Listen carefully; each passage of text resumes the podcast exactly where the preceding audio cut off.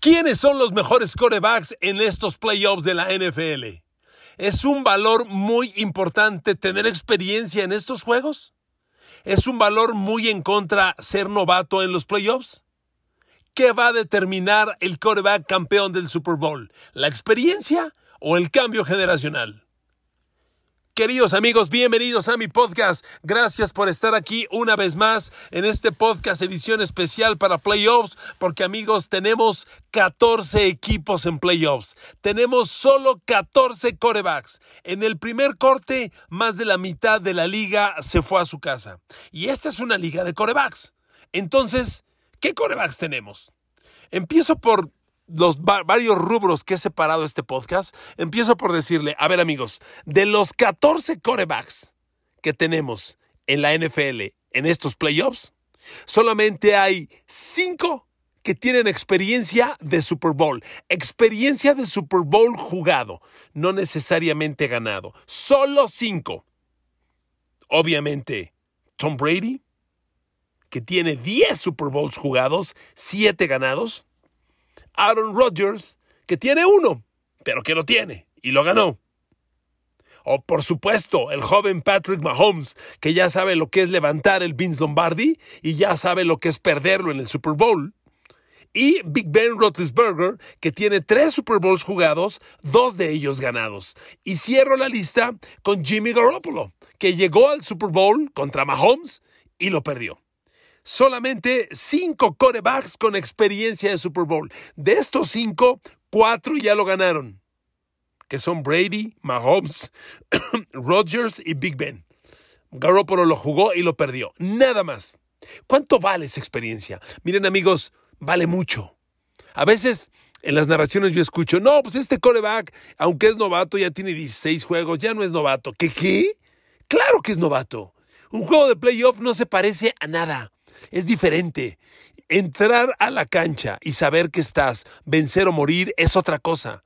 En un domingo normal de septiembre, de noviembre, de diciembre, si en un domingo normal, siempre hay la siguiente semana, el próximo lunes. Eh, siempre. En playoffs se acabó. Y no te vuelves a ver en, hasta meses después. Por eso jugar estos partidos son una historia muy distinta y por eso la experiencia vale mucho. A ver, queridos amigos, qué lástima que en el primer cruce de la americana le toca a Mahomes contra Big Ben Roethlisberger. Sería muy interesante ver a Big Ben contra Josh Allen, por ejemplo. A Mahomes contra Tannehill otra vez. Tienes que ganar esos duelos. Son los que te hacen trascender. A ver, por ejemplo, Tannehill. Ahorita hablamos de él. Pero Tannehill ya no es un chavito. Y no ha podido ganar el gran juego en playoff. Y eso es lo que hace la historia. A ver, la leyenda, la historia de los jugadores en la NFL se construye en los playoffs. Por eso cuando hace dos años decíamos que Drew Brees y que hay líder en yardas de todos los... ¿Y, ¿y eso qué? Qué? ¿Quién trasciende por ser el de más yardas de todos los tiempos? Lo que importa es ganar en playoffs. El que gana en playoffs llega al Super Bowl y el que gana el Super Bowl hace historia. De eso se trata. Por eso son tan pocos. Por eso tenemos... Perdón. Por eso tenemos 14 corebacks en playoffs y solo 5 han jugado Super Bowl. Es la tercera parte. Y de los 5 solo 4 lo han ganado. Rodgers, Big Ben, Rodgers, Big Ben, Brady, y Mahomes, cuatro. Solo ellos han ganado un, Super Bowl. Nada más. Y es una enorme diferencia. Los grandes triunfos empiezan ahí. Yo quiero ver a Josh Allen que vaya a Kansas City y que le gane a Mahomes. Ahí se va a graduar. Eso lo quiero ver. Porque Tom Brady cuando hizo su historia fue a Pittsburgh y le ganó a Big Ben que era el campeón de Super Bowl. Ahí le ganó y ahí empezó a fincar su historia. Brady fue a Indianapolis y le ganó a Manning. No era campeón de Super Bowl, pero el gran coreback. Gana. Las grandes historias se hacen en playoffs y sobre todo se hacen cuando ganas de visitante. Esos son los triunfos que trascienden, ¿ok? Entonces, en este primer análisis de quiénes son los corebacks de Super Bowl, solo hay cinco que ya jugaron Super Bowl. Brady, Rodgers, Mahomes, Big Ben y Jimmy Garoppolo. Y de los cinco, solo cuatro ya lo ganaron. Reitero, Brady, ahora amigos, Rodgers tiene un Super Bowl ganado. Mahomes, un Super Bowl ganado, dos jugados. Big Ben tiene tres Super Bowls jugados, dos ganados. Brady tiene diez Super Bowls. ¡Diez Super Bowls! No me jodas. 10 Super Bowls jugados, 7 ganados. Es enorme la experiencia. Y amigos, y eso tiene mucho que ver por los distintos momentos que tiene un juego. A ver, ¿ustedes creen que una desventaja grande al medio tiempo desespera a Brady? Después de haberle ganado el Super Bowl a Atlanta cuando perdía 28-3, a finales del tercer cuarto, si ya vivió esas, no le espantan. Yo quiero ver que a Joe Burrow o, o, a Josh Allen o a Mac Jones los pongas abajo 28-3 en el tercer cuarto, a ver si pierden o no pierden el control. Claro que lo pierden. Están empezando a conocer este mundo y la experiencia es un mundo de diferencia en el fútbol americano y en la vida, ¿eh? Vivimos en un México en donde la experiencia la despreciamos, puta. En México el que tiene 40 años, no, ya está viejo, que venga otro. ¿Qué te pasa? La experiencia es un valor irreemplazable y en el deporte como este hay una gran diferencia. Ahora, después de haber dicho los que ya tienen experiencia en Super Bowl, que, que tienen, su, que tiene un gran valor, ¿Quiénes son los corebacks estrellas del momento? Para mí, no sé qué digan ustedes, para mí hay tres superestrellas en estos, en estos corebacks de, de playoffs. Y creo que son muy obvios, amigos. A ver, las tres superestrellas, estamos hablando de lo máximo, son solo Rodgers, Mahomes y Brady. Perdón, Big Ben, pero pues no me digas que estás jugando a un nivel superestrella. Perdón, Big Ben, yo te tengo un gran respeto, pero en este momento, categoría de superestrella, no. Estos tres. Y estos tres hacen una gran diferencia. Por eso el Super Bowl tiene que estar Kansas City Green Bay, Kansas City Tampa Bay, porque son los tres equipos más dominantes y con esta ventaja que además coincide con la casa, porque Kansas City es el 2, Green Bay es el 1 y Tampa Bay es el 2, y no solo tienes que ganarle a Brady, Rodgers y Mahomes, tienes que, tienes que ganarles en su casa. Por eso repito el comentario. Yo quiero ver a Josh Allen que vaya a Kansas City y le gane a Mahomes. Ese es el triunfo que necesita. Ese es el triunfo que, por ejemplo, Lamar Jackson no pudo en los últimos años. Llegaba y llegaba y no pudo. Y esta vez ni siquiera llegó. Son los triunfos que te hacen trascender. Entonces, para mí, solo hay tres superestrellas corebacks en playoffs. Y son esos tres. Y me parece que no hay mucho que debatir, ¿están de acuerdo amigos? Con los siete Super Bowls ganados que tiene Brady, el que tiene Rodgers y los dos de Mahomes jugados, uno ganado, son punto y aparte. Punto y aparte. Yo quiero ver a Dak Prescott que vaya a Tampa y le gane a Brady. En la jornada uno estuvo muy cerca y fue un partido normal. Ahorita quiero verlo. Es lo que necesita para trascender, es lo que necesita para madurar y es lo que no se consigue fácilmente. Porque fíjense, hay un dato que yo no, la verdad, ahora que lo escucho, lo razono y me parece lógico, pero no lo tenía en mente. Patrick Mahomes todavía no juega, ya no digo usted gana, Patrick Mahomes todavía no juega un juego de playoff de visitante. Desde que entró a playoffs a la liga y empezó a calificar, todo ha sido en casa. Está bien, qué bueno. Eso quiere decir que su equipo es muy dominante, que siempre califican con la casa a favor, pero quiero ver a Mahomes de visitante. A ver, Mahomes, visita a Buffalo y gánale a Josh Allen. Visita Tennessee y gánale a los Titans. Allá, quiero verlo. Es un dato bien interesante.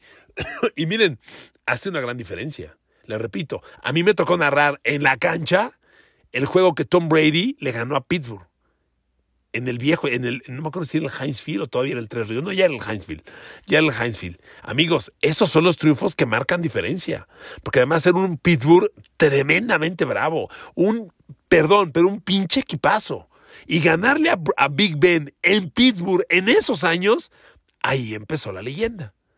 Y aquí quiero ver, a ver, estoy fascinado con Joe Burrow, fascinado. Que vaya a Kansas City y le gane a Mahomes. Que vaya a Kansas City a ganarle a Mahomes. Es lo que quiero ver. No duden que pueda ocurrir, pero hay que verlos. Hay que verlos. Entonces, ¿está de acuerdo conmigo que solo hay tres quarterbacks superestrellas en estos playoffs? Que son Brady, Rodgers y Mahomes. Superestrellas. Es otra categoría que yo hago para usted, este, para diferenciar. La siguiente, los corebacks en gran momento. Los que llegan como demonios. Y aquí sí me voy a dar vuelo, amigos. Qué lástima que no entró Justin Herbert de los Chargers. Qué lástima. A ver amigos, Justin Herbert lanzó 5.000 yardas. ¿Ya se dieron cuenta que terminó la temporada regular y solo dos corebacks superaron las 5.000 yardas? Brady y Justin Herbert. Y por cierto, Brady le sacó 300 yardas a Justin Herbert. Es un partido.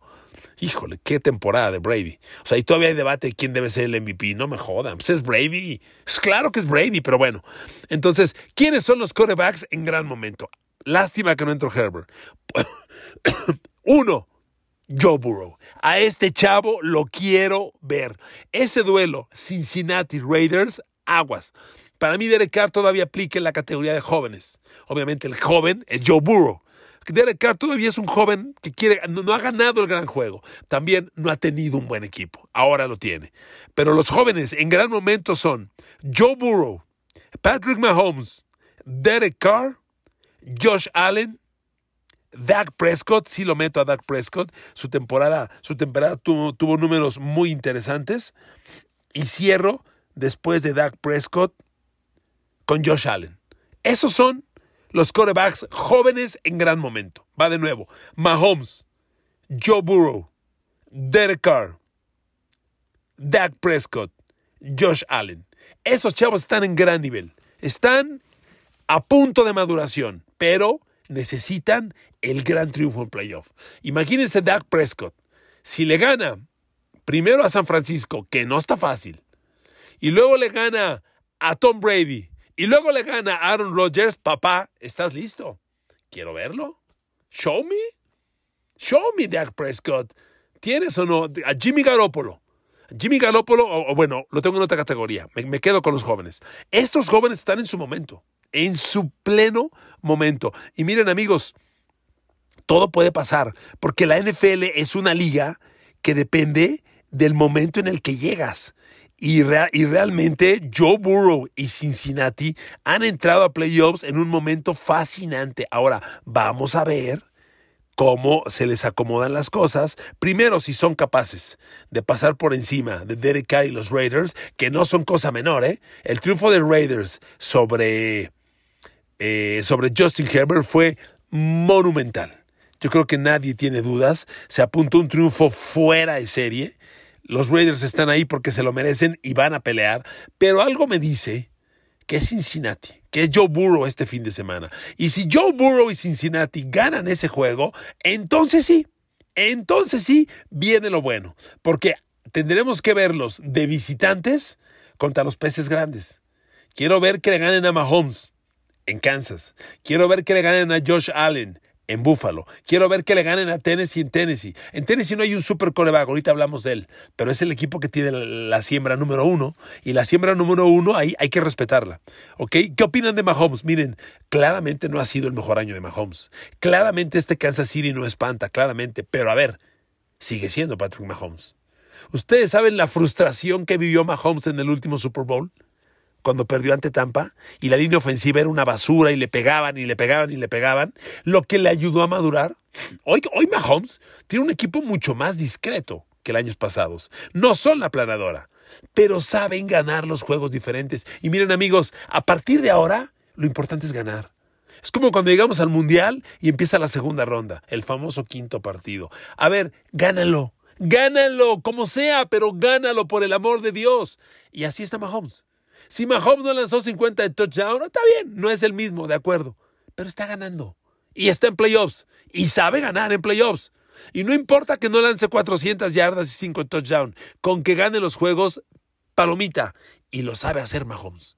Y hoy más que nunca tiene recursos aunque solo está Rick Hill, algo tocado, y Travis Kelsey, el chavo tiene recursos. Mucho cuidado. Es cuando tienes que arrebatarle el trono al que lo posee. Y quien lo posee es Mahomes. Arrebátaselo. ¿A quién le toca? ¿Va a ser Joe Burrow?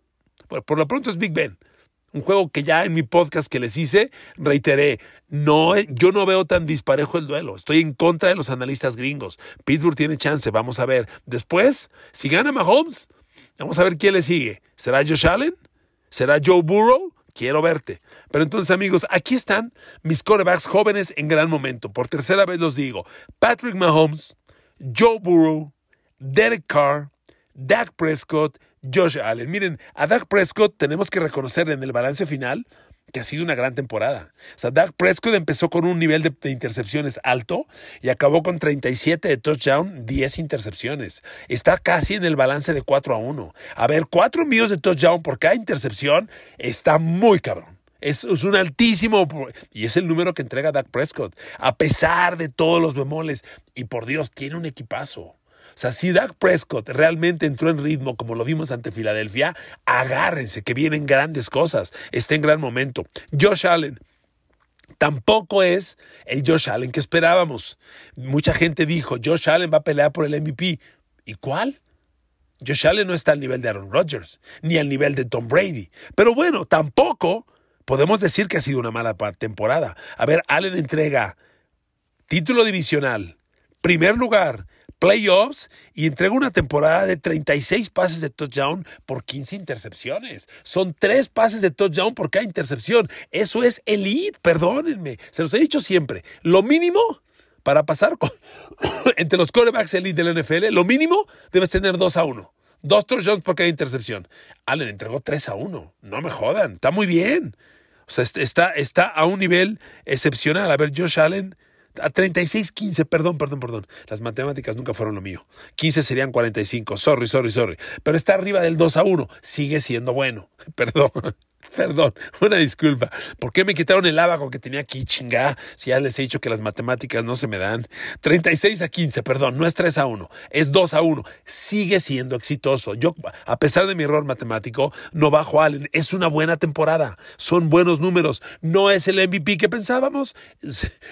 Se quedó corto, estoy de acuerdo, pero es una buena temporada ni, duda cabe. ¿Y qué me dicen de Derek Carr? A ver, por Dios, Derek Carr, 4.800 yardas. A Derek Carr, Tom Brady le ganó solo por 500 yardas por pase. Solamente. La gran deficiencia de Carr ante Brady, pues es que Brady entregó 43 de touchdown y Derek Carr tiene apenas 23. Derek Carr tiene 23 de touchdown, 14 intercepciones. Pero miren amigos, no justifico a Derek Carr. No hay comparación. A ver, Brady arrancó la temporada con Chris Goldwyn, Mike Evans, Rob Gronkowski, Antonio Brown. ¡Qué equipazo! Los Raiders, Josh Jacobs, Henry Rocks en la cárcel, John Gruden despedido, Damon Arnett enseñando armas en un video. A ver, todas esas distracciones y meter el equipo a playoff, perdón, Derek Carr está en categoría elite. Está en categoría elite. Y con el ritmo que han tomado Brian Edwards, Say Jones, Hunter Renfro, ya regresó Darren Waller, no son Tyreek Hill y Travis Kelsey, pero no le piden mucho, ¿eh? están en gran momento. Realmente ese Raiders Bengals, que voy a hablar de ese duelo en estos días, es un agarrón bárbaro, pero Derek Carr está en categoría estrella, no me digan que no. Y, cierro pues con Joe Burrow. Me tiene fascinado este chavo. No, lo de Joe Burrow es una cosa espectacular. 4.611 yardas por aire. 34 de touchdown, 14 intercepciones. 34, ahora sí que las matemáticas no me traicionen otra vez. Está cerca del 3 a 1, no es 3 a 1, serían 42. Pero amigos, 34-14 es un gran balance. Piensen una cosa, la temporada tuvo 17 partidos. Le voy a dar un dato. Las estrellas, los corebacks estrellas de la NFL te lanzan dos envíos de touchdown por partido, con una intercepción. De ahí para arriba y para abajo todo va. ¿A qué me refiero? De dos touchdowns por partido, arriba las estrellas. De una intercepción por juego, a menos las estrellas. Y Joe Burrow tiene ese balance. Superior incluso. ¿Sabe cuántos corebacks de la NFL lanzaron dos pases de touchdown por partido este año? ¿Cuántos? Solo ocho. Solo ocho. Son las estrellas de la NFL, queridos amigos. Son las estrellas de la NFL. En esta liga no sobran las estrellas. Si quiere que se los enumere, con mucho gusto. Mire, los únicos corebacks. Una disculpa, como podrá ver, todavía traigo resaca de, de la gripe. Pero corebacks que lanzaron dos pases de touchdown por partido. Perdón, pero a veces el wifi no está como uno quisiera. Ya está abriendo. Tom Brady, obviamente, Aaron Rodgers, Justin Herbert, Joe Burrow, Dak Prescott, Josh Allen. Y me falta uno. Nada más. dos touchdowns por partido. Amigos, es la frontera de las estrellas. Con eso, estrellas. Ahora digo una cosa. Eh, ah, perdón. Y Matthew Stafford. Matthew Stafford de los Rams. Claro que sí.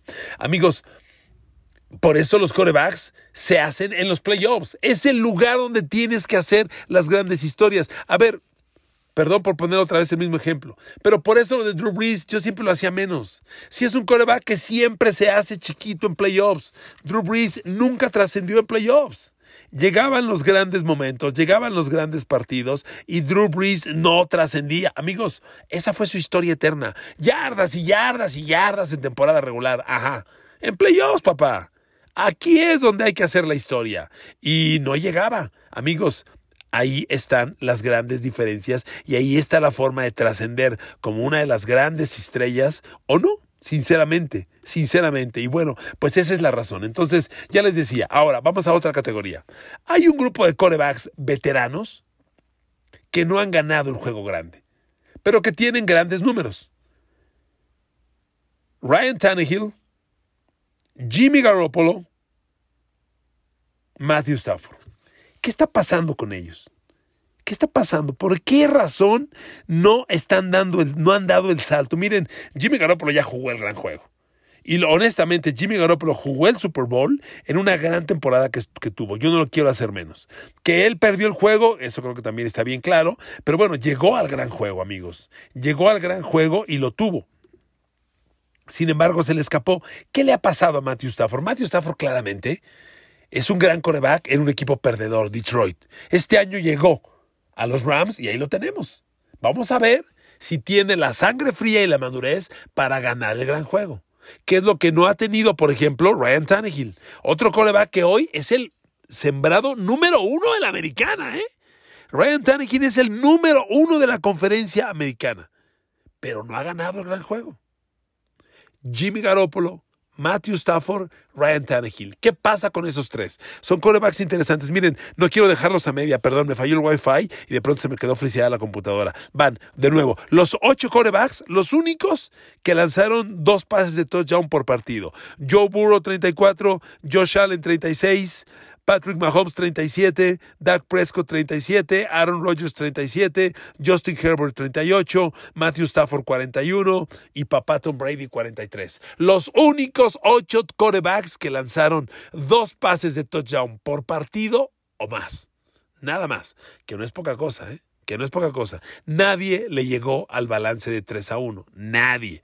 No está fácil por favor, es lanzar 51 de touchdown, pero hemos tenido temporadas de 50 pases. Ahora, amigos, lo interesante es el balance. Por eso estos que menciono me sorprenden. Regreso con la categoría anterior. ¿Qué le ha pasado a estos veteranos? Tannehill ha llegado y claramente llega con un equipo corredor, Derrick Henry. No es un gran coreback, pero es un, es un coreback eficiente porque a final de cuentas ejecuta, distribuye y tiene que lanzar el balón. No te vas a ganar el Super Bowl corriendo. Hoy Jimmy Garoppolo llega sin grandes números entre tantas lesiones y entre tantas cosas, Jimmy Garoppolo llega con muchos cuestionamientos. Miren, Jimmy G ha llegado al Super Bowl y este año jugó 15 partidos, trae 3.910 yardas, no llegó ni a las 4.000 y su balance touchdown intercepciones es pobre. No es ni siquiera 2 a 1, son 20 de touchdown por 12 intercepciones. ¿Se dan cuenta? No cumple el parámetro de mínimo 2 a 1, 2 de touchdown por. Debería tener o 10 intercepciones, 20 a 10, o 24 de touchdown, 24 a 12. Tiene 20 a 12, no cumple, no está en categoría estrella, pero está en gran momento. Jimmy G está en gran momento y sobre todo es una estrategia ofensiva que corre el balón. San Francisco con Elijah Hunter, su corredor, y Divo Samuel como complemento está haciendo maravillas. Jimmy G es complemento, no es un equipo que lo tenga que cargar, puede ser el año. Ryan Tannehill, ahí viene Derrick Henry. La semana de descanso que querían ya la lograron y Derrick Henry va a jugar el playoff. Ah, pues Tennessee es un equipo corredor donde Tannehill usará el pase con engaño de carrera como complemento. Pero independiente a eso, coreback, tendrás que hacer las jugadas, tendrás que lanzar el balón. Y yo quiero ver a Tannehill, que no es ningún quinceañero, que lo haga. O a Matthew Stafford, que por fin. Matthew Stafford ha jugado tres partidos de playoff en toda su carrera. En toda su carrera. Por favor, les voy a decir qué edad tiene Matthew Stafford en este momento. Matthew Stafford tiene 33 años de edad. Y ha jugado tres partidos de playoff. ¡Tres! Con Detroit. Y perdió los tres. Finalmente va a jugar el cuarto. Con un equipazo, que son los Rams. quiero verlo ganar. ¿Ok? Entonces por eso tengo esta, esta categoría, veteranos que no han ganado nada. Y finalmente, amigos, llegamos a la última categoría, donde están, ¿cuáles son los dos? No quiero decir los dos peores corebacks, pero ¿cuáles son los dos corebacks más inseguros en playoffs? Pues son Jalen Hurts de los Philadelphia Eagles y, sorry, Mac Jones de los Pats. Mac Jones llega en pésimo momento. A ver, en los últimos cuatro partidos, Mac Jones tiene seis envíos de touchdown, cinco intercepciones, no me jodas. Y de los cuatro partidos perdió tres. Mac Jones está jugando su peor fútbol americano, sin duda, sin duda. ¿Quiere cambiar? Quiero verlo. A ver, Mac Jones, ¿te toca ir a Orchard Park y te toca ganarle a los Bills ante 80 mil personas? Y ante un Josh Allen que está como demonio. Quiero ver, quiero ver. Pero hoy Mac Jones es el coreback de menor nivel en los playoffs de la americana. Y Jalen Hurts en Filadelfia. Porque Jalen Hurts conduce el único ataque que claramente es un ataque terrestre. A ver, Filadelfia es el equipo líder corredor de la NFL. Ciento, casi 180 yardas terrestres por partido. Ellos salen a correr. Y el líder corredor es el coreback, Jalen Hurts. Es un coreback que sabe lanzar, que como complemento lo hace bastante bien, pero amigos, es un equipo corredor. A ver, en el ranking de corebacks pasadores, evaluando a los corebacks por lanzar, Jalen Hurts fue el coreback 23 de la NFL. Lanzó menos de 3.000 yardas, 2.653. Tuvo 16 de touchdown por 10 intercepciones. Con esos números que nada, pero es un equipo corredor. Y si les funciona la estrategia, vamos a ver. A ver, amigos, Filadelfia, digo, ya que estoy hablando de él, Filadelfia es un proyecto que ha dado mucho más de lo esperado. Filadelfia fue campeón del Super Bowl hace cuatro años. Y ya corrió al coach con el que ganó el Super Bowl. Y al coreback con el que ganó el Super Bowl ya lo vendió. Y al suplente que tenía ya lo vendió, que era Carson Wentz. Entonces, Filadelfia está en reconstrucción. Tiene tres primeras elecciones de draft en abril próximo. Pero resulta que en el año de reconstrucción calificó a playoffs. O sea, tu madre. Nick Sirianni ha hecho un gran trabajo. Cuando cambió el equipo a corredor, transformó al equipo y aquí están. Pero no es un coreback elite que contienda con los grandes. Y Mac Jones, como les decía, hoy es el más bajito de la conferencia americana. Que esto no significa que no pueda ganar. Yo lo veo bien cañón, pero no significa que no pueda. Vamos a ver. Queridos amigos, gracias por acompañarme a este podcast de los mejores corebacks en los playoffs de la NFL. Los quiero mucho. Bendiciones, un abrazo. Por favor, no se quiten el cubrebocas. Buenas noches.